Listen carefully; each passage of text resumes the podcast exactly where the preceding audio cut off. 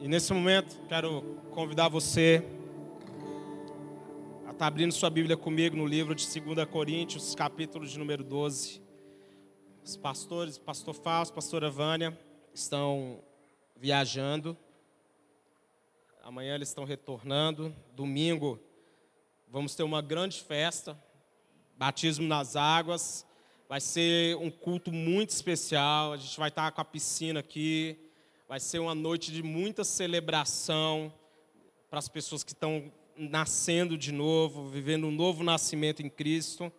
Cadê a Luciana? Está aí, vai batizar. Que Deus abençoe. Amém. Então, abra sua Bíblia comigo, por gentileza, 2 Coríntios, capítulo de número 12.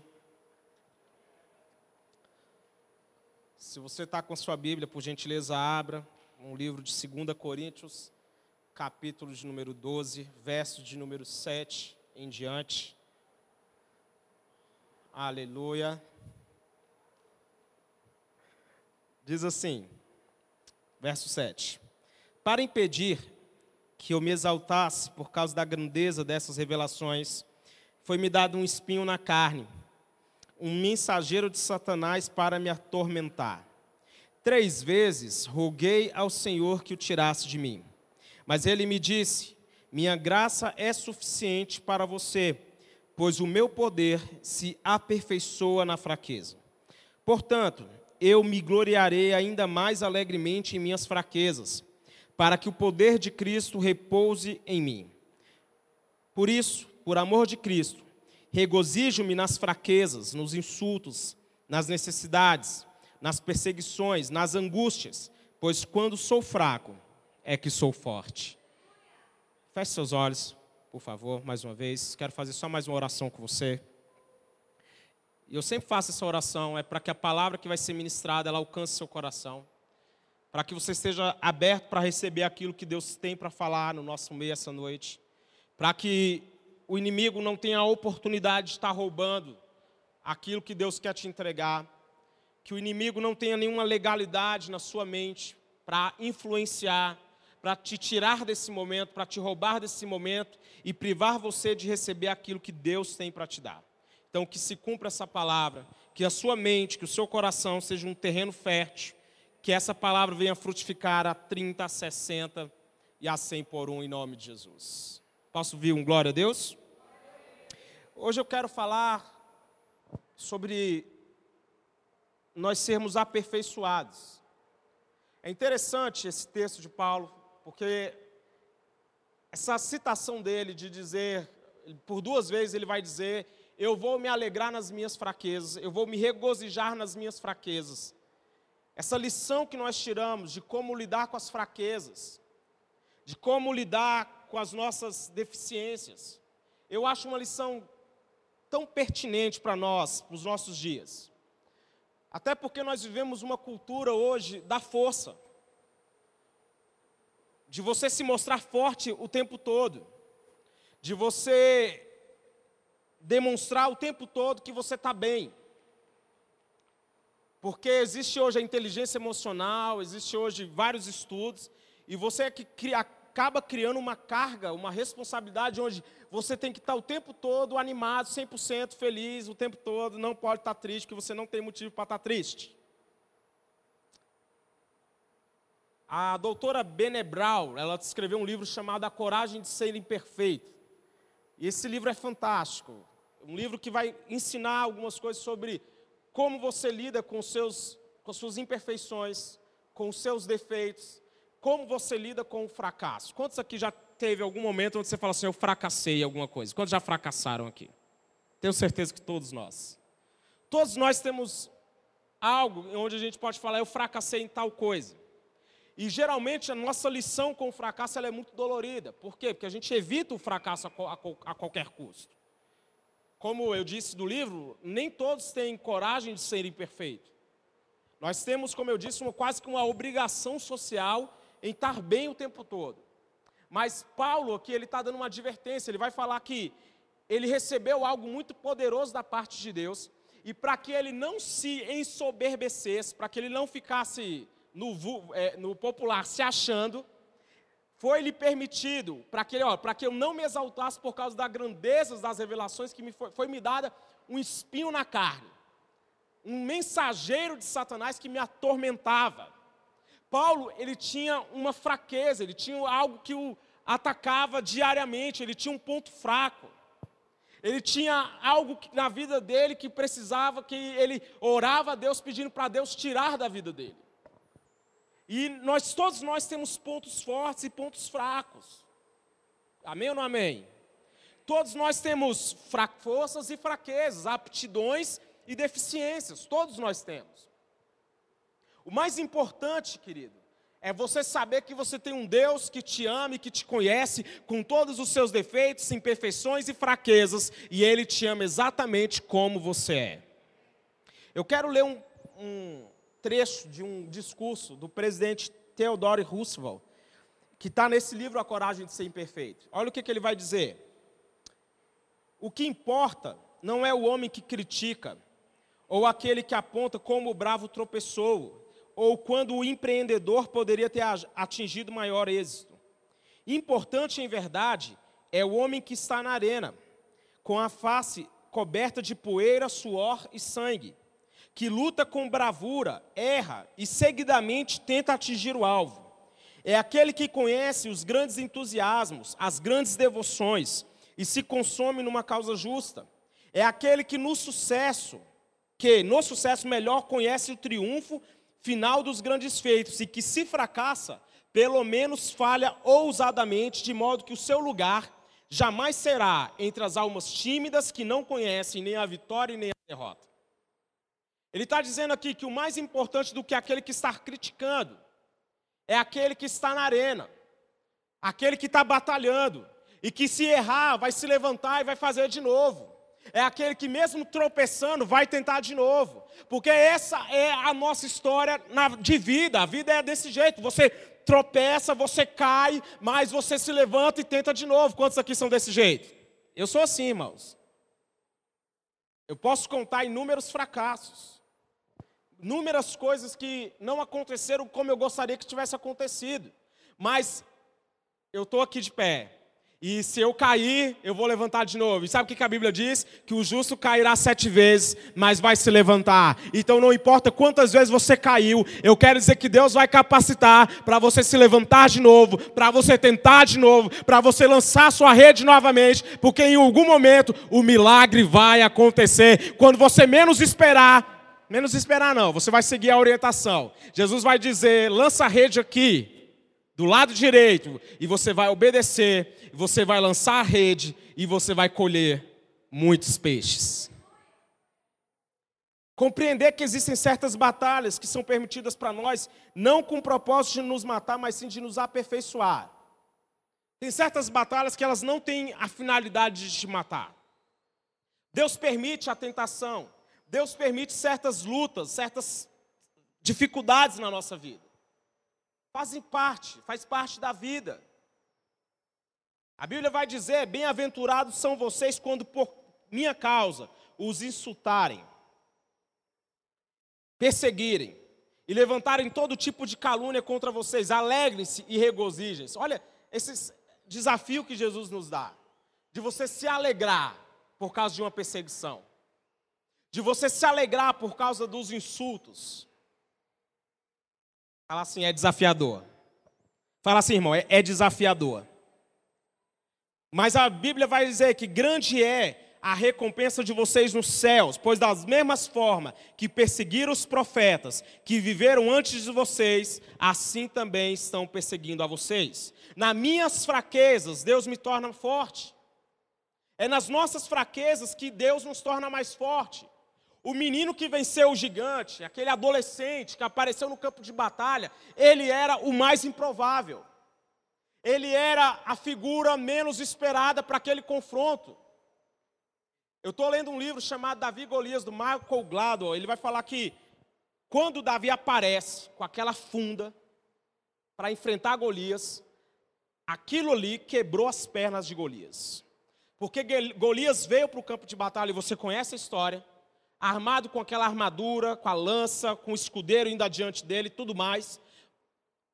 Golias estava pronto para um confronto corpo a corpo, um confronto mais próximo, uma luta mais próxima. Então, quando aparece aquele menino com uma funda e pedra e pedra, para uma batalha, ele não estava preparado para aquela luta, irmão. Davi era inesperado. E talvez para o mundo lá fora você é essa figura, você é o inesperado. Mas quando menos se esperar, você vai ser aquele que vai estar derrubando os gigantes. Talvez na sua casa você se veja assim, o menor, o menos escutado, o menos procurado, o menos, as pessoas não dão ouvidos, mas vai ser de você que Deus vai se levantar. É através da sua vida que o milagre vai acontecer, que a libertação vai chegar. Aquele gigante estava durante 40 dias desafiando e afrontando o povo. Chegou um menino com uma na mão, uma pedra, acertou a testa dele, o derrubou, pegou a própria espada do gigante, cortou a cabeça dele e todo o exército filisteu saiu correndo em fuga, fugindo dos israelitas. Era improvável. A equipe menos provável para transformar o mundo foi aquela que Jesus reuniu, irmãos. Entenda que eles eram simplesmente pescadores, nada mais do que isso. E eles não tinham nenhuma outra expectativa, eles não tinham um lugar de honra nas sinagogas. Eles eram homens iletrados, sem conhecimento. Mas quando Jesus os chama, e eu acho fantástico aquele texto de Atos, onde Gamaliel vai dizer, onde o povo, o, o, o Sinédrio se reúne e vai falar, como é que esses homens iletrados têm tanto conhecimento?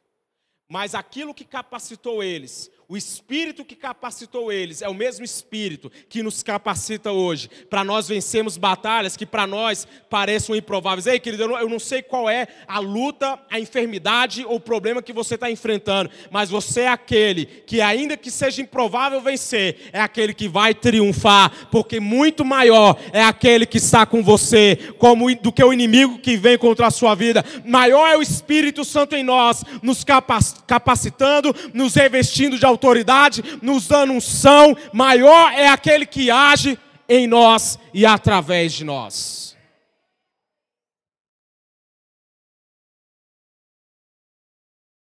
A Bíblia diz que ele, vamos lá o texto de novo, 1 Coríntios, 2 Coríntios, perdão, capítulo de número 12, que diz assim, verso de número 7, para impedir que eu me exaltasse,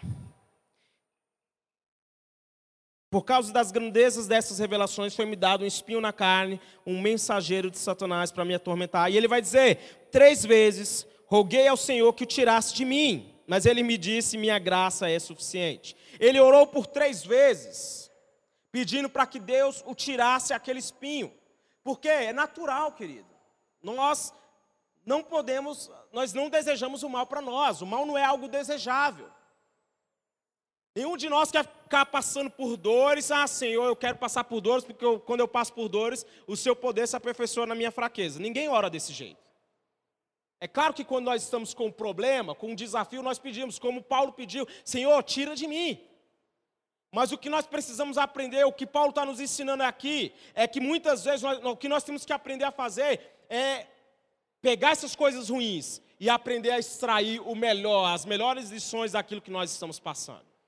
Querido, uma coisa que me desafia, uma coisa que eu oro para ser quebrado na minha vida, é quando eu vejo que eu estou respondendo da mesma forma a um problema parecido que eu já vivi anteriormente. Quantos estão entendendo o que eu estou falando? Eu estou respondendo da mesma maneira quando eu tinha há três anos atrás. Eu estou respondendo a uma situação da mesma forma que eu respondi há um ano atrás isso é uma péssima lição, que se você está respondendo os seus problemas sempre da mesma forma, isso quer dizer que você não mudou em nada. Isso significa que você é a mesma pessoa e que você tem as mesmas reações. E sempre que eu me vejo em uma situação onde eu falo assim, eu já passei por isso aqui, foi parecido, estou vivendo um, um, é, é um replay aqui, é um remake, eu já passei por isso, eu falo assim, Senhor, eu não quero. Eu não quero continuar agindo da mesma forma diante dos mesmos problemas, porque eu quero viver resultados diferentes, eu quero viver coisas diferentes, então eu preciso quebrar um ciclo, eu preciso mudar o meu comportamento, eu preciso amadurecer. Quando estão entendendo? A Bíblia diz, olha só, para você que não gosta de passar por luta, importa que por meio de muitas tribulações nós entremos no reino. É por meio de tribulações, vai ter conflito, irmão, vai ter batalha, vai ter enfrentamento, o diabo vai vir contra você, porque se você não está tendo choques com o diabo, há uma grande probabilidade de você estar tá indo na mesma direção que ele. Nós vamos ter choques com o inimigo, nós vamos ter embates, mas a Bíblia diz que maior é aquele que está conosco. Olha lá no livro de Hebreus, pela fé, falando de homens de fé, que eles conquistaram reinos praticaram a justiça, alcançaram o cumprimento de promessas, fecharam a boca de leões, apagaram o poder do fogo e escaparam do fio da espada, da fraqueza. Eles foram capazes de tirar força e eles se tornaram poderosos em batalha e puseram exércitos, exércitos em fuga. Mas olha esse pequeno trecho: da fraqueza tiraram força. Essa é a lição que eu quero que você guarde hoje para a sua vida. Aprenda a tirar da sua fraqueza força. Aprenda a tirar das situações ruins que você enfrenta aquilo que está de, dentro, de melhor dentro de você. Jesus, quando estava naquele jardim, no Getsemane, você conhece também essa história. Ele estava naquele momento de maior pressão. E eu gosto muito de uma ministração do pastor Fausto, ele ministra sobre isso ele tem uma mensagem onde ele fala que naquele momento, onde de maior pressão, Jesus extraiu, saiu de Jesus aquilo que ele tinha de melhor. Naquele momento onde ele soa gotas de sangue, ele estava extraindo dele o que ele tinha de melhor. Naquele momento de angústia, o que saiu de Jesus foi o seu sangue, o seu sangue precioso, o seu sangue é que é o que nos purifica de todo pecado. E aí é uma pergunta: o que sai de você nessas horas de luta? O que que sai da sua boca? O que que sai de você quando as coisas no seu casamento não estão caminhando bem? O que sai da sua boca quando você trabalha, quando você chega na empresa e as vendas não estão boas, as coisas não estão acontecendo como você gostaria, o que sai de você? Essa é uma pergunta que a gente tem que fazer sempre. Porque alguma coisa está saindo de nós, alguma coisa nós estamos comunicando. E se você é uma pessoa que não entende, não sabe lidar com suas fraquezas, você vai comunicar sempre o quê? O pior. Sempre da pior forma. Essa mensagem hoje eu sei que está um pouco difícil. Mas ele vai dizer, o texto continua, a resposta que Deus dá para ele: Minha graça é suficiente para você. Levanta suas mãos e fala isso: a graça do Senhor é suficiente para mim. A graça de Deus, querido, ela é tudo que a gente precisa. Toda atividade cristã, do início ao fim, ela precisa da graça. A Bíblia diz que nós somos salvos pela graça, mediante a fé. E é dom de Deus não vem de nós, não é por obras, para que ninguém se glorie. Nós somos salvos, nós somos alcançados pela graça. Max Lucado vai dizer que a misericórdia deu ao filho pródigo uma segunda chance e a graça deu para ele uma festa. A graça nos capacita a vencer o pecado. Graça é empoderamento, irmão. Uma nova, eu quero profetizar isso, que uma nova medida de graça vai vir sobre a sua vida, uma nova medida de graça vai vir na sua casa, uma nova medida de graça para você enfrentar os desafios que estão esperando você lá fora, uma nova medida de graça vai vir sobre essa igreja, sobre as pessoas que congregam aqui, sobre através da sua vida uma nova graça, uma nova medida de graça vai influenciar, vai saindo adiante de você em nome de Jesus. A Bíblia diz no livro de Salmos que justiça e juízo são a base do trono de Deus, e misericórdia e verdade, graça e verdade vão adiante dele. Pastor Elson de Assis, ele ministra um texto e ele vai falar que naquele momento que Jesus olha para Pedro, depois que Pedro nega, hoje eu estou bem assim, né? Vocês também conhecem. Pedro negou Jesus, e naquele texto, se eu não me engano, é em Lucas ou é no livro de João que vai especificar que quando ele nega Jesus pela terceira vez, Jesus olha para Pedro. E eu confesso para vocês, sempre que eu li esse texto, eu imaginava Jesus olhando para Pedro e o olhar de Jesus para Pedro era assim, na minha concepção. Eu não disse que você ia me negar três vezes? Quantos interpretavam esse texto assim também? Quantos? Só eu? Eu duvido que vamos lá, vou relembrar a história. Pedro negou Jesus três vezes. Nesse texto, na terceira vez, Jesus olha para Pedro. Se você já leu, eu não sei se como eu, você imaginava que o olhar de Jesus era aquele olhar que fala bem assim: eu avisei. O meu olhar seria esse: eu avisei que você ia me negar. Mas esse, eu gosto dessa mensagem que eu falei do pastor Elcio, que ele vai dizer que o olhar que Jesus mandou para Pedro não foi um olhar igual ao nosso de acusação, mas foi um olhar de misericórdia. Como está escrito, graça e verdade vão adiante do seu rosto. Antes do juízo, Deus sempre tem graça. Jesus sempre olha para a nossa vida antes de exercer um juízo, ele também, ele primeiramente manda a graça dele. Ele primeiro ele vê, nos vê através da graça, porque se nós não fôssemos vistos através da graça, nós não estaríamos mais aqui. E quando Jesus olha para Pedro, o olhar de Jesus para Pedro não é, ei, você, eu falei que você ia me negar três vezes. Não, o olhar de Jesus para Pedro é, vai lá, você vai chorar, eu vou resolver umas coisas aqui, quando eu voltar, eu vou restituir você, eu vou restituir o teu ministério, eu vou restituir a sua vida, eu ainda tenho um propósito com você. Ei, querido, o olhar de Deus para nós é de graça, o olhar de Deus para nós é de misericórdia. Deus sempre vai nos ver com bons olhos. Fala isso para o seu irmão, Deus vê você com bons olhos. A graça não é somente suficiente para a nossa dívida ela também existe para que possamos experimentar a realidade da abundância que nos permite viver em um ambiente de recursos e de autoridade. A graça, ela não é apenas para nos livrar da morte, mas a graça também nos dá acesso àquilo que os profetas do Antigo Testamento desejavam. Aquilo que nós vivemos hoje, a graça, essa, esse poder de Deus, essa manifestação do Evangelho de uma forma tão poderosa, era aquilo que os profetas desejavam. Jesus ele vai falar sobre isso. Eu não vou me aprofundar nisso, mas Jesus ele vai dizer que os profetas desejavam ver aquilo que os discípulos estavam vendo. E os discípulos desejavam ver aquilo que nós estamos vendo. Tem gente que acha que a igreja está capengando. Não, querida, a igreja está se levantando de forma poderosa para trazer transformação no mundo de uma maneira que ainda não aconteceu. Aquilo que Deus ainda vai fazer, o mundo ainda não viu. Eu compartilhei esses dias, só um parêntese, um país na África chamado Ruanda. Eles começaram a seguir, o presidente de Ruanda ganhou aquele livro muito conhecido entre nós, chamado Uma Vida com Propósitos, do pastor Rick Warren. E aquele presidente chamou então o pastor Rick Warren para ajudá-lo em algumas coisas. Então a igreja dele, do pastor Rick Warren, se começou a se envolver em alguns lugares, ensinando, capacitando, trazendo alguns treinamentos. E a, o país está se transformando.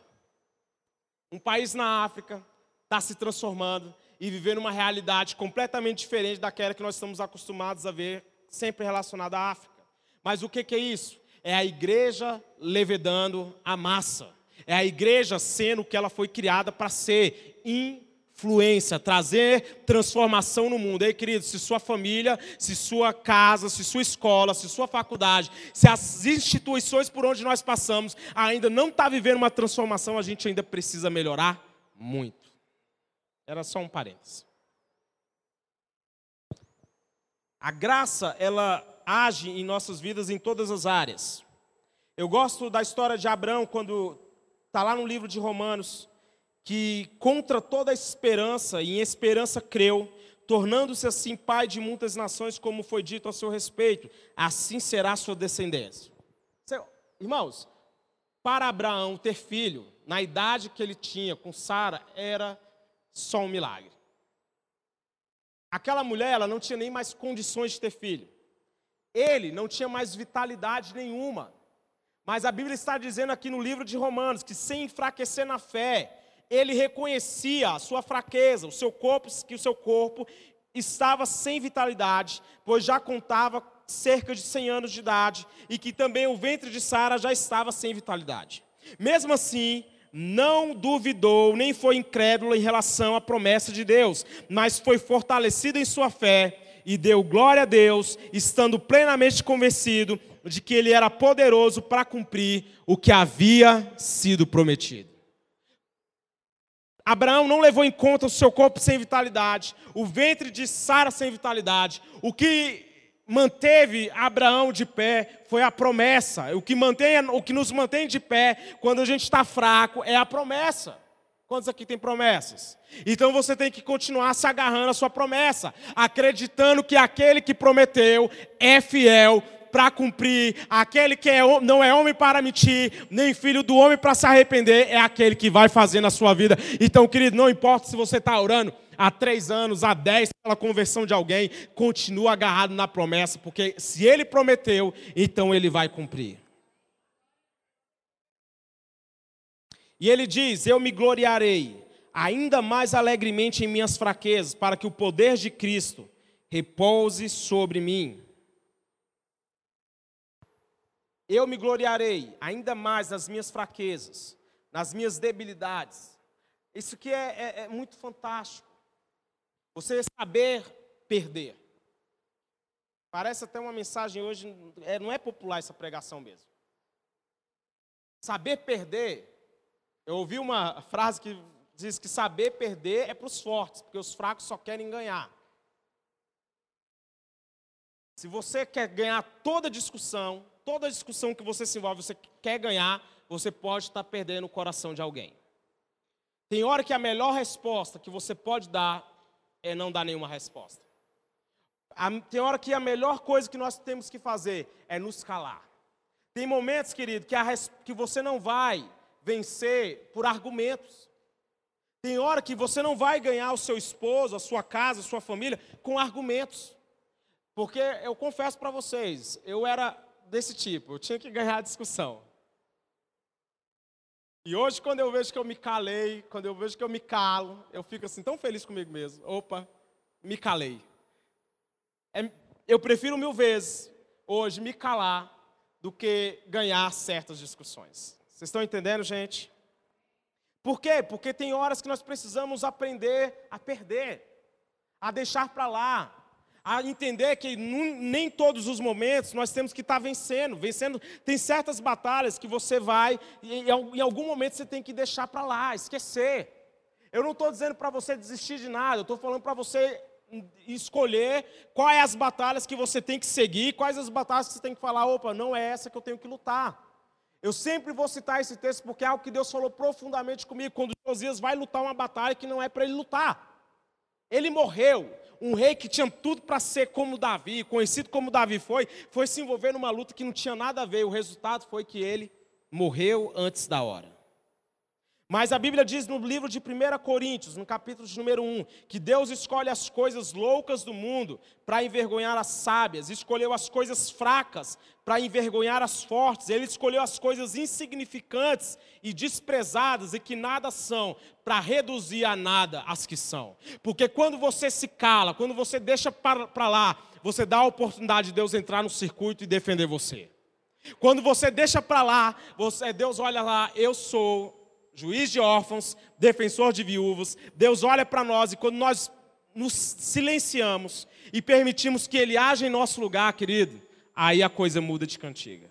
É muito melhor você deixar que Deus responda. Fala assim, Deus. Fala alto, Deus. As afrontas eu entrego a Ti. É aquela carta que Ezequias pega a carta do, de Senaqueribe, e ele pega aquela carta e ele leva até a, o altar e fala: Deus, está aqui a ofensa de Senaqueribe contra nós. Dá uma resposta. Sabe o que a Bíblia vai dizer? Que Deus diz: Eu porei um freio na sua boca, eu é contra contra quem ele meneia a cabeça, ó filha de Sião, colocarei um freio na sua boca, e ele saberá que há Deus em Israel. Ei, querido, eu quero dizer que na sua vida, quando você se cala, o inimigo vai saber que existe um Deus lutando por você. Quando você deixar que Deus responda por você, o inimigo vai ver que existe um pai que está cuidando de você, que está batalhando as suas batalhas, que está cuidando de você. O inimigo não tem legalidade para tocar em alguém que sabe se calar diante de uma afronta e entrega tudo a ele. Ei, querido, nessa noite o desafio é esse: entrega tudo a ele. Deus vai agir no, no tempo dele, da forma dele. Ele de novo vai dizer: Por amor a ti, regozijo-me nas fraquezas, nos insultos, nas necessidades, nas perseguições, nas angústias, pois quando eu sou fraco, é que eu sou forte. Coloca a mão no seu peito e fala assim: quando eu sou fraco, é que eu sou forte. É quando eu me sinto mais incapaz. É quando eu sinto que eu não tenho como fazer por mim mesmo. Aí eu entrego tudo a Ele. Eu confio tudo a Ele. Eu confio no meu caminho a Ele. Querido, coloca o seu, entrega a sua vida, os seus caminhos ao Senhor e Ele vai cuidar e Ele vai agir na sua vida. Vamos nos colocar de pé. Se coloque de pé comigo, por gentileza. Toda a igreja, por favor.